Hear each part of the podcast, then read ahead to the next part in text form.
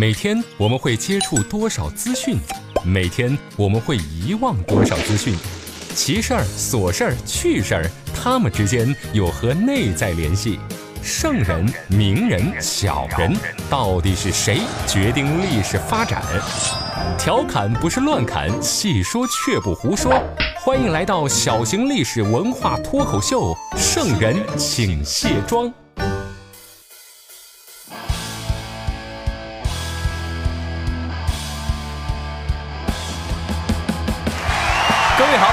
收听到的是《圣人请卸妆》，我是刘佳。先来进入今天的飞鸽传书。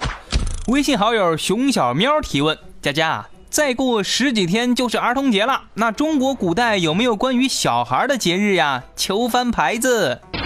别慌啊，这个问题是前段时间熊小喵问我的，当时距离六一呢确实还有十几天，哎，咱现在只剩下一个礼拜了呀。我知道，那很多朋友这周上班，那早就坚持不住了，全靠心里默念着：“快放假了，快放假了，快放假了。”这个国际儿童节呀，是一九四九年十一月份，在这个国际民主妇女联合会在莫斯科举行理事会议，然后各国代表为了保障世界各国儿童的权益，然后就开会决定每年的六月一号是国际儿童节。所以，按照这个说法呀，古代肯定没有儿童节呀。但是有一些节日，儿童的的确确是参与进去了。比如说上巳节，上巳节呢，俗称三月三，是一个纪念皇帝的日子，咱们现在都不怎么过了。这传说中呀，三月三号是皇帝的诞辰，咱不是经常讲二月二龙抬头，这后面还有一句呢，就是三月三生轩辕。这个节日最早出现在汉代初年的文献记载里边。根据这个记载啊，说春秋时期那就已经开始流行起来了。为啥说这个跟小孩有关系呢？因为《论语》里边有这么一段：暮春者，春服既成，冠者五六人，童子六七人，他们欲乎沂，风乎舞雨，咏而归。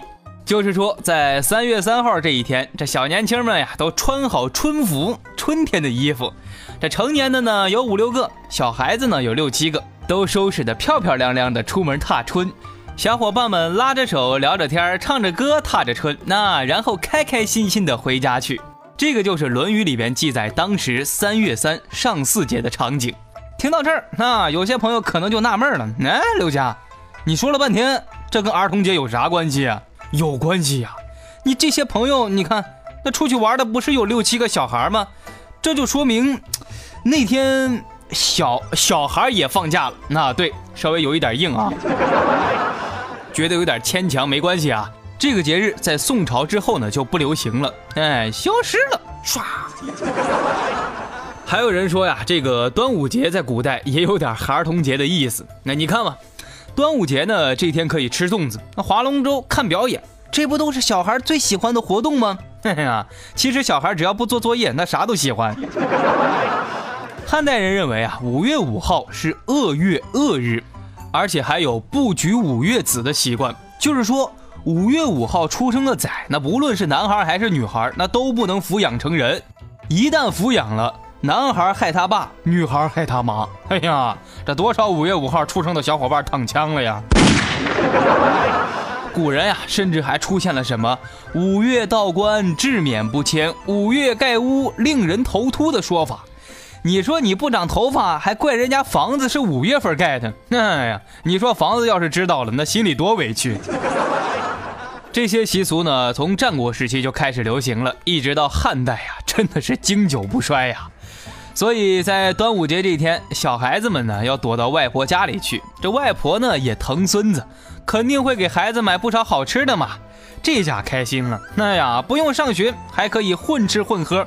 对，这就是我们想要的儿童节。好了，问题回答完毕，开始今天的卸妆古人。孤城背岭寒吹角，独树临江夜泊船。贾谊上书忧汉室，长沙折去古今怜。马王堆，马王街，这马王到底是谁呀？五代十国的楚国跟长沙有啥关系？他做了什么事儿让长沙成为都城？这个国家主要税收居然是靠茶叶。今天的圣人请卸妆，就跟大伙儿聊聊南楚国王马殷。说实话，这两天上节目呀，我有点小情绪。那有些朋友在微信上留言说啊，说我坏话。哎呀，独孤家，那你变鸡贼了。一期节目你分成两期讲，你肯定在偷懒儿。哎呀，原来你们就是这样想我的呀！我是这种人吗？对，我是。这个长沙的才子呢，咱们今天就不讲第三期了，咱们今天聊一聊长沙别的事儿。这虽然有人说呀，天天吃老婆饼呢，不见得能吃出老婆啊，可是我天天讲长沙，说不定还真能谈一个长沙妹子。到时候呢，再争取天天买点老婆饼，看能不能变老婆。听到马王堆这个词儿啊，我估计咱们长沙的朋友们最熟悉的一段话就是这样的：长沙大道东往西方向堵到了马王堆路口，马王堆南路与十八路口现在流量偏大，马王堆路与荷花路口现在由南往北方向基本上是走不动了。有时候呀，我都觉得咱们长沙路况都不需要我们主持人讲。那周一到周四早晚高峰，该堵车的地方肯定在堵。这个周五呢，情况就不一样了。从下午三点开始，那该堵不该堵的全在堵。哎呀，要是赶上周末了，那呀，那整个城市就异常的兴奋，那感觉车辆都嗨起来了。那，反而是遇到小长假，咱们长沙的路况那倍儿好。行了，路况咱们就不吐槽了，那就接着往下讲，那都能整一期专题节目了都。照顾一下外地的听友呀，还是跟大家简单的说两句马王堆啊。说到这儿，有些朋友可能心里犯嘀咕了，哎呀，小刘，你就可劲吹吧，你还有外地听友呀？不是我吹，外地啊，我外国听友都有。来，国外的朋友刷一波 six six six，让我感觉到你们的存在。这个马王堆位于咱们长沙芙蓉区五里牌，因为这里的地面呢残存两个东西相连的土堆，平地凸起，中间连接，这个形状看上去呢非常像一个马鞍，所以呢又叫马鞍堆。马王堆汉墓，那知道的朋友呢应该多一些。在去年的六月份，马王堆汉墓被评为世界十大古墓稀世珍宝之一。其实关于马王堆的说法呀很多。根据北宋的地理书《太平寰宇记》的记载，说马王堆在西汉时期是分封到长沙的长沙王刘发安葬他爹汉景帝的两个妃子的墓地，所以呢又叫双女坟。可是根据清朝嘉庆年间的《长沙县志》记载，称此地是五代时期封为楚王定都在长沙的马殷跟他家族的一个墓地。马王堆这个名字就是根据马殷家族得来的。原来啊，马殷曾经建都于咱们长沙，这老马家父子俩呀，在长沙经营了数十年，留下了很多遗迹，至今，比如什么九龙殿呀、马王街呀等等等等等等。那马殷到底是谁呢？他出生于公元八百五十二年，是咱们今天河南鄢陵县人。哎呀，来长沙的两位大咖都是河南嘞，这马殷跟贾谊那老乡。公元八百五十二年，这了解历史的朋友呢，一听这个时间点就觉得麻烦。这会儿呀是唐朝末年，管事儿的皇帝呢是李忱。这唐朝呀，从唐玄宗之后，什么唐懿宗、唐僖宗，那都是出了名的无能的昏君。那让唐朝一直在走下坡路，这会儿的唐朝真的是日落西山，跟想当年的那个盛世大唐，嘿，一点边都沾不上。唐朝后期呀，战争呢是打得没完没了，不仅导致经济政治衰退，这老百姓呢也没法过好日子。果不其然，在唐玄宗大中十三年，就是马殷的七岁那一年，爆发了农民起义。这唐朝经济命脉的江南地区呢，在经过黄巢的打击，这唐朝的统治呀，哎，名存实亡。黄巢起义之后，把唐朝的基础给打破了，而宦官管理的禁军呢，也是损失严重。这眼瞅着国家都快下机结账了，哎呀，宰相跟宦官还在那抢鼠标呢。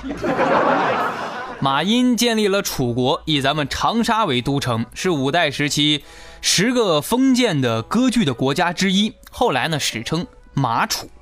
在马殷来湖南之前呀，湖南这片土地已经经过了唐朝很多次不同的行政划分。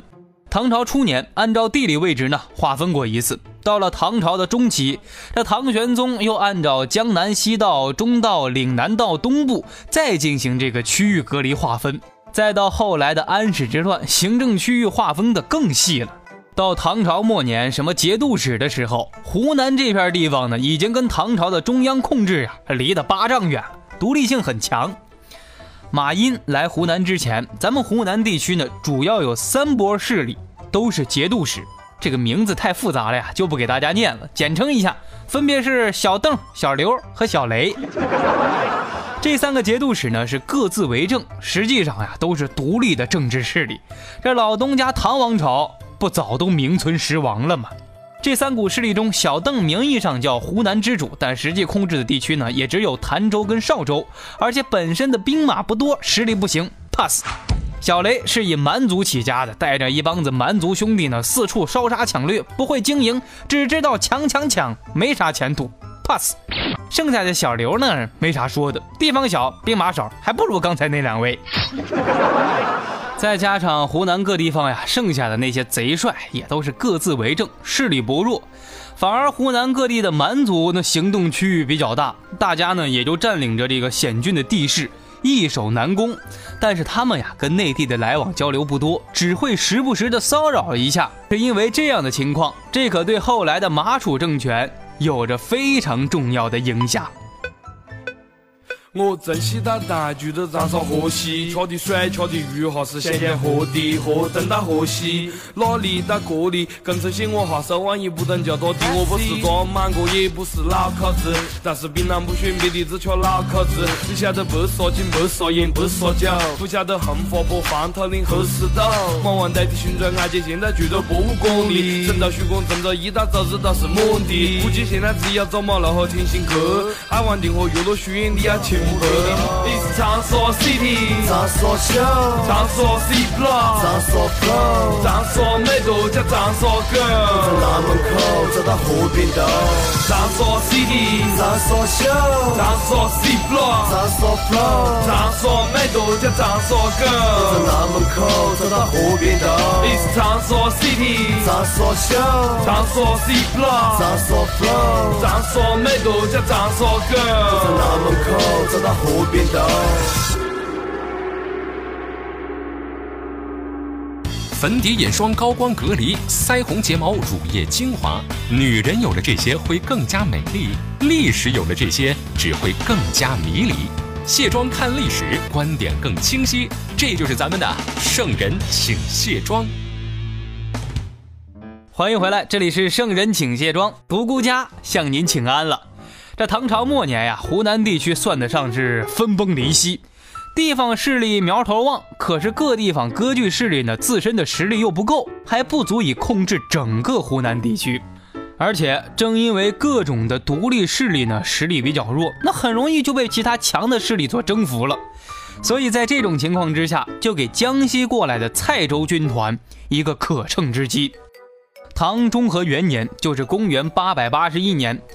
江西牙将闵旭在潭州市领兵哗变，赶跑了这个湖南的观察使李煜。两年之后，气喘吁吁的唐王朝呀，被迫按照闵旭的要求改湖南道为钦化军。这个叛变的闵旭还当上了钦化军的头领节度使，这是个什么鬼逻辑呀？叛变叛的还有道理啦！哎，从这儿也能看出来，那唐朝呀是真的不行了。就这样过了十三年，唐乾宁元年，原来江淮军阀孙儒的部将刘建峰，跟咱们的主人公马殷率领着十万大军，从江西杀入了湖南的醴陵，直逼潭州。这当时湖南的守军呢，根本就不敢打。这随后呀，马殷带着先头部队换上了敌人的衣服和旗帜攻城。这敌人一看，哟，还以为自己人来了。就这样，马殷的部队大摇大摆地进入了州城。都到这个节骨眼了，这湖南的军阀姓邓的，哎呀，还在自己家里边喝酒开趴呢。人家马英一进门，前脚抓住他，后脚就把他处死了。因为马英呐是刘建峰的下属，所以还是刘建峰入驻潭州，开始管事儿。这个潭州呢，可能有些朋友听明白了，但是不是很清楚具体的范围。它是隋朝到明朝时期呢州治或者是府治，咱们长沙的古称。潭州呢，曾经作为一级行政单位，叫潭州行省，是大部分的湖南地区以及部分的湖北地区在古代的称呼，这个范围比较大。可是也做过二级行政单位啊，二级行政单位就叫潭州或者叫潭州府，这地方就小一点包括咱们今天的长沙、湘潭、株洲、岳阳南、娄底、益阳等地。这会儿的刘建峰占领了潭州，这大家就可以理解呀，这片湖南这个地方。归他了，可是这个刘建峰，哎，真是没啥出息，天天就想着喝酒，哎，然后就惦记着跟歌妓舞女那些事儿。你说说，他呀还看到一位姓陈的手下，哎，人家老婆挺漂亮的，居然把人家媳妇儿玷污了。你说说，这人家能饶了你吗？结果这位姓陈的一怒之下，就把刘建峰给杀了，杀得好。可是回头一看，耶。这潭州不就没人管事儿了吗？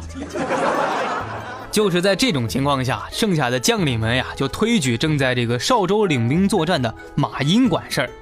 马殷被诸将呢从邵州的前线迎回潭州之后，部下直接拿着大轿子把他抬到了节度使大厅，听马殷升堂发令。不久之后，唐朝呢象征意义的接受了马殷为潭州刺史，判为湖南军府事。光化元年，就是公元八百九十八年，又升他为武安军节度使。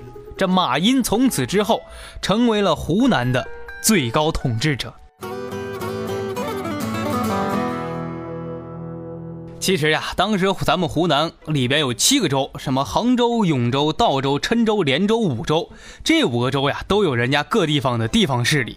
马殷所占领的州只有两个，一个是潭州，一个是邵州。于是呢，经过他调兵遣将，不到两年时间，就除了湘西、湘北以外的湖南大部分地区都让他控制了。随后，他又挥兵南下，打败了岭南的割据势力，夺取了贵州以及管内的五州，这势力是越来越强了。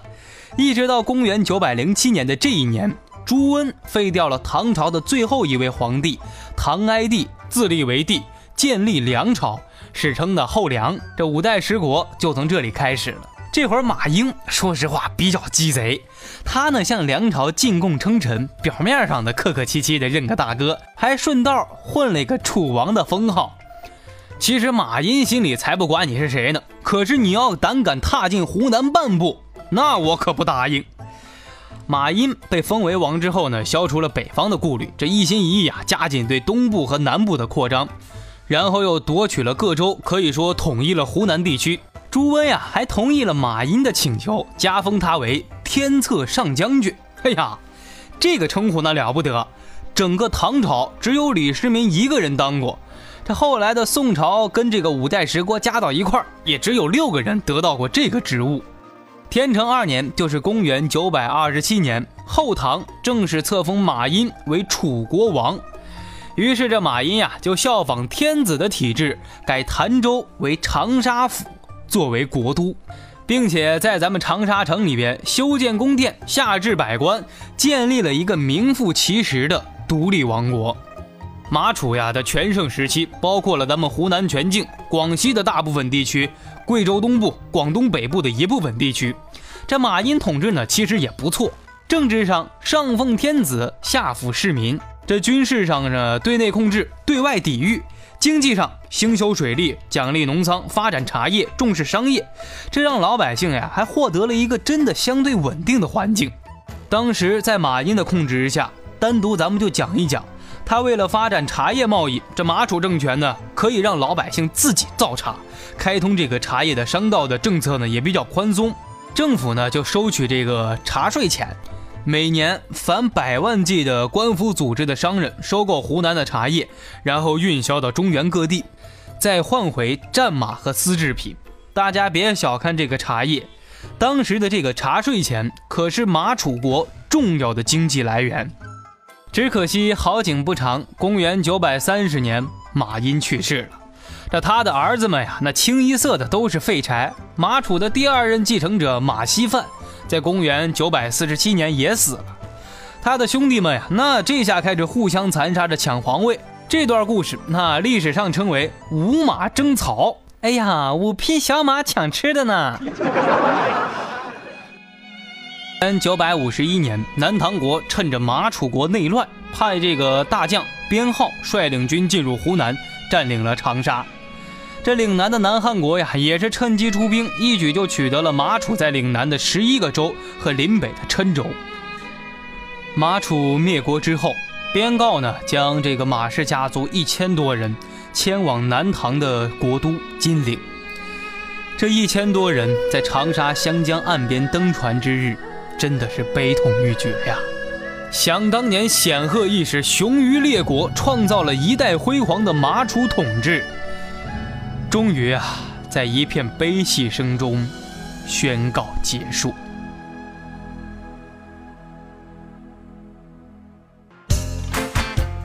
好了，这就是今天圣人请卸妆的全部内容。我是刘佳，喜欢节目的话，记得添加我的个人微信号 flylg 六六六，就是 f l y l g 六六六。L J 就是刘家的拼音首字母缩写，还可以添加我的新浪微博一枚电台家，想上飞鸽传书，等着你给我留言啊！今天私聊我的小伙伴，我把马楚的势力分布图跟马音的照片发给你看看。